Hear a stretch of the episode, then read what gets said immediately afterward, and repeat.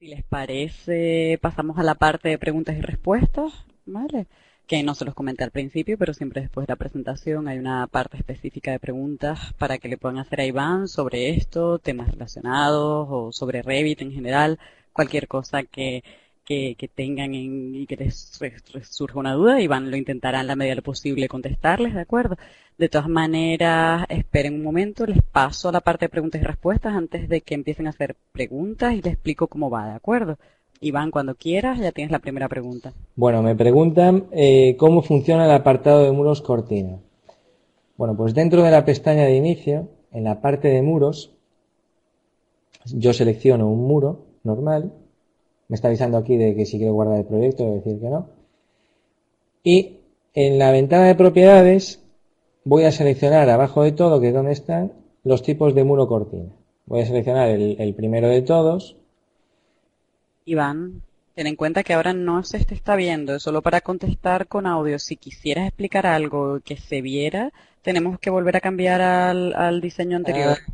O te tengo que habilitar un panel. Ah, vale, pues gracias por avisar porque yo estaba dibujando un muro cortina ahora mismo. Bueno, pues... Sí, sí, sí, nos dimos cuenta todos. bueno, entonces, eh, pues comento así por encima. El muro cortina es, muy sencillo. Es como dibujar, si habéis visto cómo he dibujado estos muros, el muro cortina es igual. Pero tiene muchas posibilidades. En un muro cortina eh, podemos decidir cómo vamos a hacer el, entramado, eh, lo que son los montantes verticales y horizontales.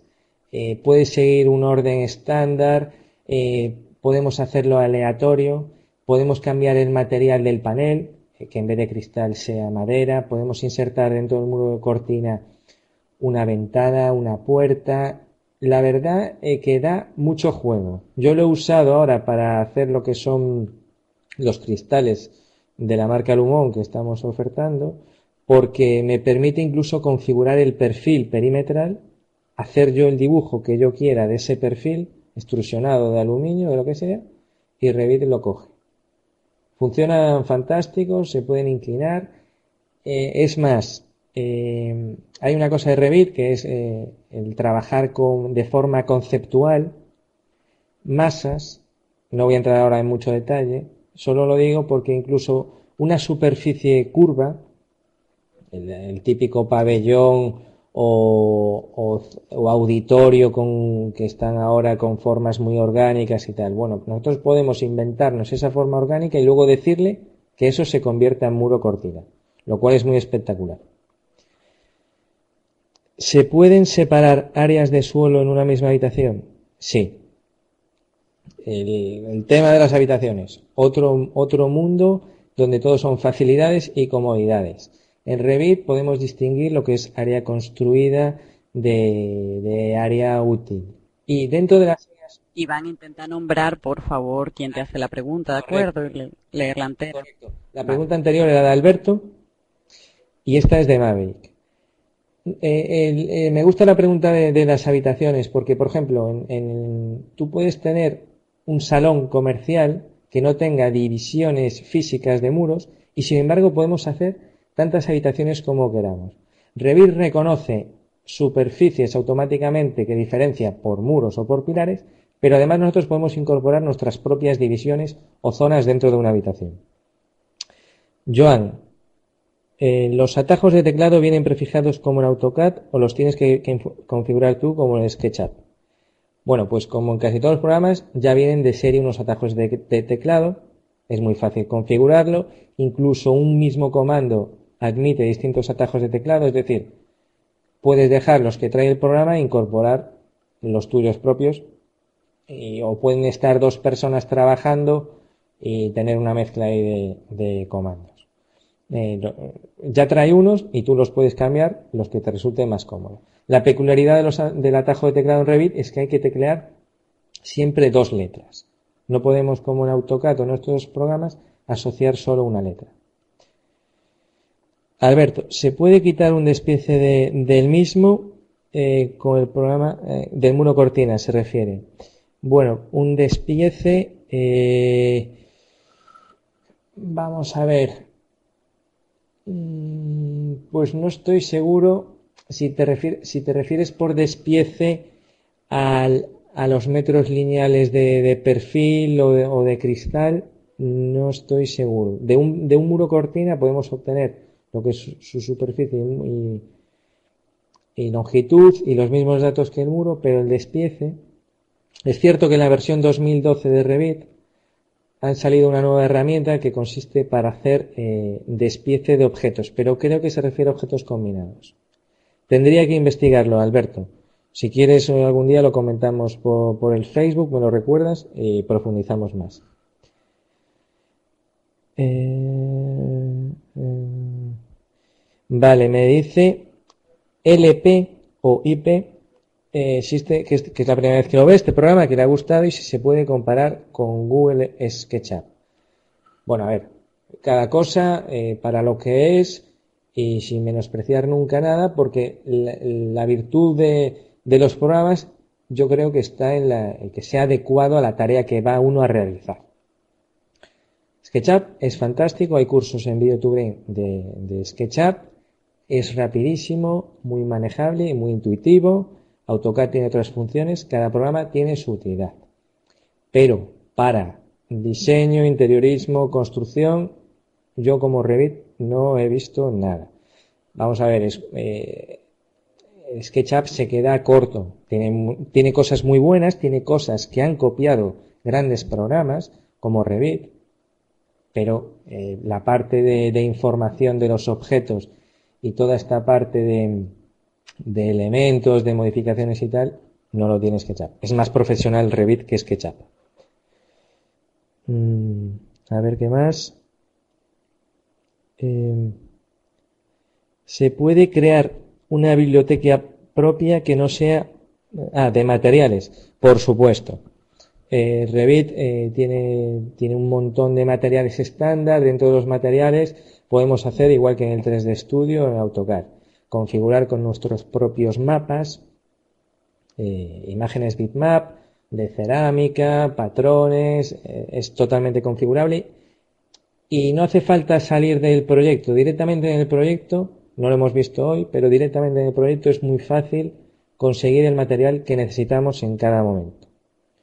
No es eh, lo más de lo más en cuanto a renderizado, en cuanto a las posibilidades que puede ofrecer VRay con, o, los motores de render que trae 3D Studio Max. Hay mucha gente que, exporta este formato a Max para lo que es la parte de renderizado, pero con Revit es, vamos, yo creo que eh, para muchos tipos de trabajos es más que suficiente. Eh, quisiera, vamos a ver, esto era Maverick, el que me decía de los materiales. Eh, voy a leer esta pregunta. Quisiera crear un objeto perteneciente a dos familias, es decir, un pilar conchapado, un pilar estructural, que puede ser, eh, bueno, vamos a ver. Eh, un pilar, quiero tener un pilar con distintos materiales. Sí, es perfectamente posible. Uno puede configurar un pilar y mm, cuando creamos la familia podemos decidir qué parámetros de ese componente van a poder ser editables y cuáles no. En un pilar generalmente lo que se cambia es el ancho y el alto. Eh, perdón, lo que es la sección, ¿no? Si es cuadrado, pues lo quiero de 30 por 30 o de 40 por 40. ¿Queremos añadirle distintas capas y que tenga distintos materiales y luego escoger cada uno de los materiales? Pues sí que se puede. Mm. Y me pregunta además eh, M si se puede realizar efectos de postproducción. Muy poquito. El, render de Revit pues te deja jugar un poquito con, eh, con el, entorno, el ambiente, las, un poco si queremos poner algo de niebla, pero ya te digo que lo que es para renders muy hiperrealistas no es la herramienta idónea y tampoco lo veo yo demasiado necesario para no cargar mucho el programa. Eh, dimensiones de montante, unidades. Ah, Alberto me decía en, cuanto a los muros cortina. Sí, pues eh, no te lo puedo decir 100%, pero ese tipo de información sí que se puede obtener. Lo que es al final, cuántos metros lineales de montante tiene el muro cortina, por supuesto. Y unidades, claro. Los, me pregunta aquí Semeca ¿Los objetos modelados en Revit se importan con todas sus características en 3D Max? Pues sí. Hay un formato de archivo que se llama FBX y en el cual también se investiga y se va desarrollando. Y eh, ahora me parece que es el que mejor está funcionando. Eh, Revit exporta a DWG y a muchos otros formatos. Pero utilizando ahora el formato FBX e importando directamente en 3D Max con ese formato FBX, se importa absolutamente todo, incluso el sol. Cuando en Revit podemos crear un sol, podemos crear un icono de posición, podemos crear cámaras y luces, todo eso lo reconoce 3D Studio Max sin problema. Vamos a ver. Eh, eh, para dibujar detalles es mejor eh, que AutoCAD. Bueno, a ver, se me ocurre cuando hacemos en Revit una, la clásica sección constructiva. Nosotros podemos, dentro de un plano en Revit, no lo hemos visto aquí, pero se explica en el curso, podemos añadir más detalle manual nosotros, incluso dibujar la típica línea de aislamiento. Revit viene preparado para eso. Esa que va haciendo como ochos, eh, S en zigzag, se puede incorporar y podemos detallar muchísimo el dibujo. Pero si nosotros ya tenemos una biblioteca de detalles de secciones de aluminio que nos han pasado, no tenemos por qué perder el tiempo en dibujar tantas líneas dentro de Revit. Entonces la respuesta es sí, se puede, pero también ha pensado que como hay muchos detalles creados en AutoCAD, podremos insertar esos detalles en nuestros planos de, de Revit. Y me pregunta si es mejor que AutoCAD. Bueno, AutoCAD sí que es cierto que para lo que es dibujo vectorial tiene muchas herramientas, mucha definición, y quizá para eso el detalle pues sea más, más idóneo el AutoCAD. Eh, vamos a ver. Eh, he llegado tarde. Jesús de Zaragoza. Bueno, bienvenido, Jesús. Has llegado tarde, no pasa nada. Eh, me pregunta, ¿podrías comentar cómo has iniciado esa ventana? Estoy probando y hago componentes in situ ventana, pero no me corta el muro. Vale. Fíjate cuando inicias el modelado in situ de la ventana que hay una cosa que es abrir hueco. Eh, como decía Jesús eh, José Mota, dame hueco que ya yo, pues igual. Se activa ahí una cosa que es eh, abrir hueco en muro y te aconsejo que empieces la ventana haciendo el hueco en el muro y luego ya pasas a la extrusión y a todo lo demás. vamos a ver. Hablando de diferentes programas, ya que tengo ganas de aprender diferentes programas, aparte de Revit, ¿me recomiendas algún otro? Allplan, Archicad y algún otro? Más que nada por ampliar conocimientos. Bueno, pues yo que te digo, mira, desde que ya hace más de 10 años empecé con lo del AutoCAD, han aparecido módulos destinados a arquitectura dentro de AutoCAD, incluso Autodesk sacó un programa que era el arquitectura desktop, bueno, yo los he probado y me parecen bastante latosos y complicados. Yo, para esto, me quedaría con, con Revit, para este sector. Conocer programas, pues ya que uno se va a poner a conocer programas, pues mejor conocerlo, pues el SketchUp me parece un buen complemento, por aquello del modelado en Google Earth, y quizá eh, intentaría, en vez de, de, aprender programas muy parecidos, y ya te digo que yo creo, considero este el mejor del sector, pues me metería a SketchUp porque me da otras posibilidades que sí que no tiene Revit. Y aprendería Photoshop, After Effects, eh, Adobe PDF y complementaría lo que es mis conocimientos en otros sectores. Es mi consejo, cada uno, pues, como veáis. Mm, a ver, eh, eh, los materiales. Archie. Los materiales, por ejemplo, son leídos por Revit mediante rutas concretas. Lo digo por el tema de, distintos ordenadores. Sí, hay, una, hay unas rutas y unas bibliotecas. Autodesk generalmente ahora está trabajando con bibliotecas compartidas que utilizan. Eh, son materiales que se pueden compartir con, AutoCAD, eh, Revit, etcétera. Sí, y podemos especificar rutas para tenerlos guardadas en un único sitio. Em, vamos a ver. Ginex o Ginex. El, Revit se, eh, se le puede instalar otros tipos de motores de render como el Maya. Pues actualmente, eh, que yo sepa, no. El otro día leí en un blog sobre un programa que ahora no me acuerdo, un motor de render. Yo creía que era para... Eh, y lo que instala dentro de Revit es un plugin. Un plugin que prepara el archivo para luego trabajar en ese programa del que te hablo y que ahora no recuerdo el nombre. Es lo más parecido a lo que tú me comentas aquí, que he visto yo en Revit actualmente. Lo que pasa que, como digo, es muy compatible con 3D Max, eh, con 3D Max Design, y ahí sí que es muy, sí que podemos trabajar con los motores de render. A ver, Santiago Rivera. ¿Incluye o no puede incluir las familias de estructura ferralla y sus mediciones, pues sí, si nos ponemos eh, a ello, eh, podemos crear nuestras propias familias de ferralla, va a llevar su tiempo, y, para entrar ya más eh, en lo que es ese sector de, de, obra y estructura, os informo de que está Revit Structure. Hoy hemos estado viendo Revit Architecture, que es general y podemos hacer tocar un poco estructura, podemos tocar un poco instalaciones.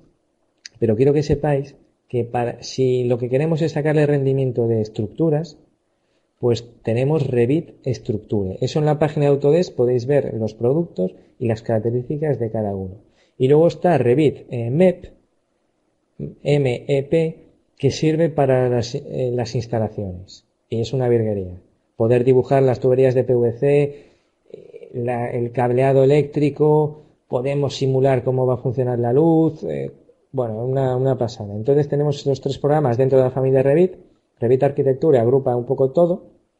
Y luego, si lo que queremos es especializarnos en ferralla, podríamos ir a la parte de Revit Estructure.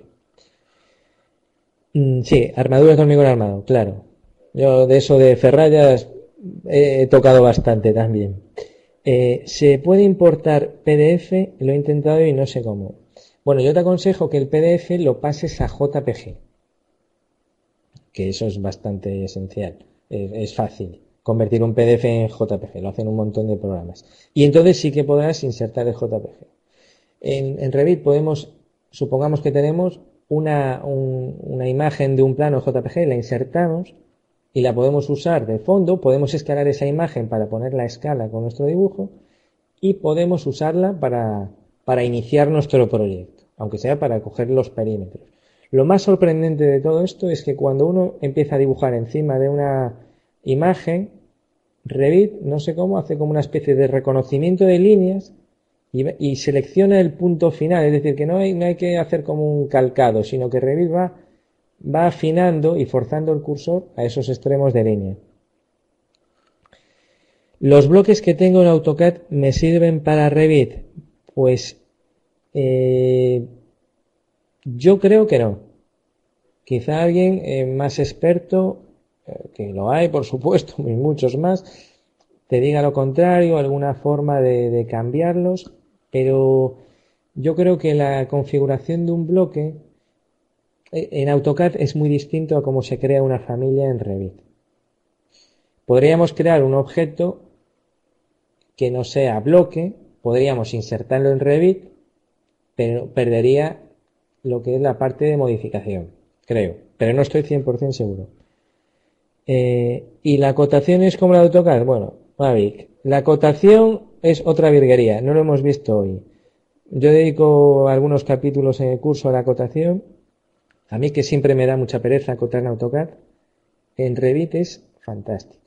Tenemos cotas temporales que son las que usamos mientras que estamos dibujando y que no queremos que aparezcan en el proyecto. Pero luego tenemos las cotas permanentes que, nos sirven para acotar y nos sirven para modificar el tamaño y la longitud de los objetos. Es decir, es una cota que al mismo tiempo que te indica lo que mide la longitud del muro, podemos decirle, podemos cambiar esa cifra y que el muro se adapte a esa nueva cifra. El tema del acotado funciona muy bien en Revit. Mucho más fácil que en AutoCAD, diría yo. Eh, Joan, eh, en el DVD del curso de Revit hay un capítulo que es de interacción entre Revit y Presto. ¿A partir de qué versión de Presto se puede usar? ¿Y la compatibilidad es total? Bien, vamos a ver. Eh, a mí me gusta y uso mucho Presto y me gusta Revit y hay a más gente que le pasa lo mismo. Y hay una, gente que se llama eh, A3D, es una consultoría, grandes expertos en Revit también, y han inventado un nexo de unión entre los dos programas. Yo lo que hago en el curso es un poco presentarlo. El, cómo funciona este plugin lo puedes ver en su página en A3D. Eh, tienen vídeos en YouTube donde se explica perfectamente cómo hay que hacer para instalarlo. Es un plugin de pago, pero se puede probar gratuitamente.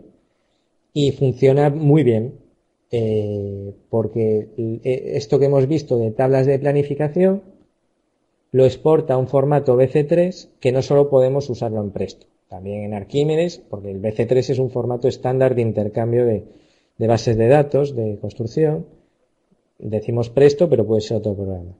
Y es mediante un plugin. No es que Revit eh, lo haga directamente, sino que es mediante un plugin de un tercero. Eh, eh, vamos a ver. Ah, y me dice si hay algunos, eh, Joan, si hay algunos elementos de Revit que no queden bien interpretados al pasar a, Presto. No, yo creo que con este plugin eh, no es que sea una cosa súper automática, requiere unas configuraciones previas, pero reconoce todo. Hay que seguir las instrucciones que nos, que nos dan. Vamos a ver. Mm, se pueden eh, SPA, se pueden eh, asignar materiales a referencias externas de SketchUp.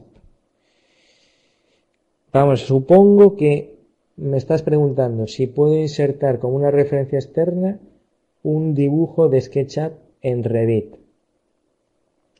Pues directamente en formato de SketchUp yo creo que no. Eh, tendría que, consultarlo. Vamos a ver si yo voy aquí a importar. Eh, yo creo que no, no se acepta. No estoy seguro 100% eh, entre esa conexión. Yo creo que el, lenguaje común que tenemos entre SketchUp y Revit es el DWG y el WF. Vamos a ver. Eh, Alexander, Alexander San 2, ¿qué programa me recomiendas? Eh, que me estoy iniciando en estos programas. Eh, para, para, para iniciarme de forma básica y luego ir mejorando. Bueno, yo recomiendo meterse de pleno con Revit porque es muy fácil. Es muy potente, nos da mucha información, es muy amigable y además tiene la ventaja de que es muy fácil. Yo ya te digo que he probado otros del sector, he probado otros experimentos de la casa Autodesk, que son los mismos que los de AutoCAD y Revit, y desde que han sacado Revit, pues no, es muy fácil, es muy fácil aprender, es muy fácil progresar. Uno desde las primeras horas aprende a defenderse con el programa y luego se puede ir complicando con el tema de las familias y de, otros elementos. Pero empezaría directamente con Revit, sin miedo. Revit con Cipe. Bueno, pues Revit con Cipe yo creo que eh, eso ya sería una cosa de, de meterse en Revit Met y desde la parte de, Revit de estructuras tendríamos que analizarlo. Yo supongo que algún tipo de conexión hay, pero no te lo puedo asegurar, porque no me he especializado con las estructuras. Te digo lo mismo, si quieres podemos investigar en la página de Autodesk, en las propiedades de Revit MEP, directamente desde arquitectura, creo que no, a no ser que exista algún plugin que no conozco, y habría que ir a Revit Structure. Eh, Iván, si te parece, vete contestando la última preguntita, que ya están pasando los 20 minutos de preguntas, ¿de acuerdo? Y una cosa que sí podemos decirles a todos es que publicaremos mañana probablemente un post en el blog en el que pondremos el resumen de cómo ha ido el seminario y pondremos el link a la grabación por si quieren volver a ver alguna parte o para gente que se lo haya perdido. Entonces, en ese mismo post, si quieren, pueden hacer comentarios sobre, recordándole a Iván estas preguntas que no se hayan contestado, las que él no estuviera del todo seguro, y entonces él, después de mirarlo un poquito, eh, les podría dar una respuesta, si te parece, Iván. Perfecto. Bueno, pues última pregunta de, de Jorge M. Me dice, para ruido, ahorro de energía, Bueno, en este sentido, Autodesk eh, pues investiga bastante. Yo os recomiendo que visitéis frecuentemente la página de Autodesk Labs, que es como decir Autodesk Laboratorio, Autodesk Beta, donde sacan de forma gratuita un montón de programas y de accesorios tanto para Revit como AutoCAD. Creo que se llama Proyecto Basari, no te lo puedo asegurar, y no sé si funciona exclusivamente en AutoCAD o también en Revit pero algo de eso hay. Y, está especializado en lo que comentas de ahorro de energía, de calentamiento de materiales, etc. Además, eh, lo que ocurre con estos objetos tipo BIM que tienen información es que nosotros cuando creamos una lámpara en Revit le podemos asignar una potencia, una luminancia, un montón de características y podemos tener datos que nos van a ayudar a resolver este tipo de dudas sobre el aislamiento acústico, etcétera. pues muchas gracias por el seminario y muchas gracias por la paciencia, Iván, con las preguntas, que han sido muchas. Pensé que había por aquí menos expertos en el tema, pero veo que habían unos cuantos. Pero que no te hayan puesto muchos compromisos y no hayas sudado demasiado. y nada, si quieres despedirte y ya finalizamos el seminario. Bueno, pues eso, agradeceros a todos el interés, de verdad, creo que vale mucho la pena el programa es el gran desconocido, pero os voy a dar un dato para que os sirva de orientación. Recientemente leí que en el Reino Unido eh, han puesto una fecha tope, creo que es el 2016, en el que la Administración por lo menos no va a recoger a concurso ningún proyecto que no venga con tecnología BIM. No quiere decir que sea solamente Revit, hay más programas que trabajan con este tipo de tecnología, pero que no quieren saber ya nada más de, de CAT, hay detractores de esta norma, se podría analizar a fondo, pero sí que es una señal de la importancia que está adquiriendo en el sector la tecnología bien. Y agradeceros estar aquí. Nos vemos eh, por el Facebook, eh, dudas que me puedan pasar de Video to Brain y a ver si nos vemos en más cursos.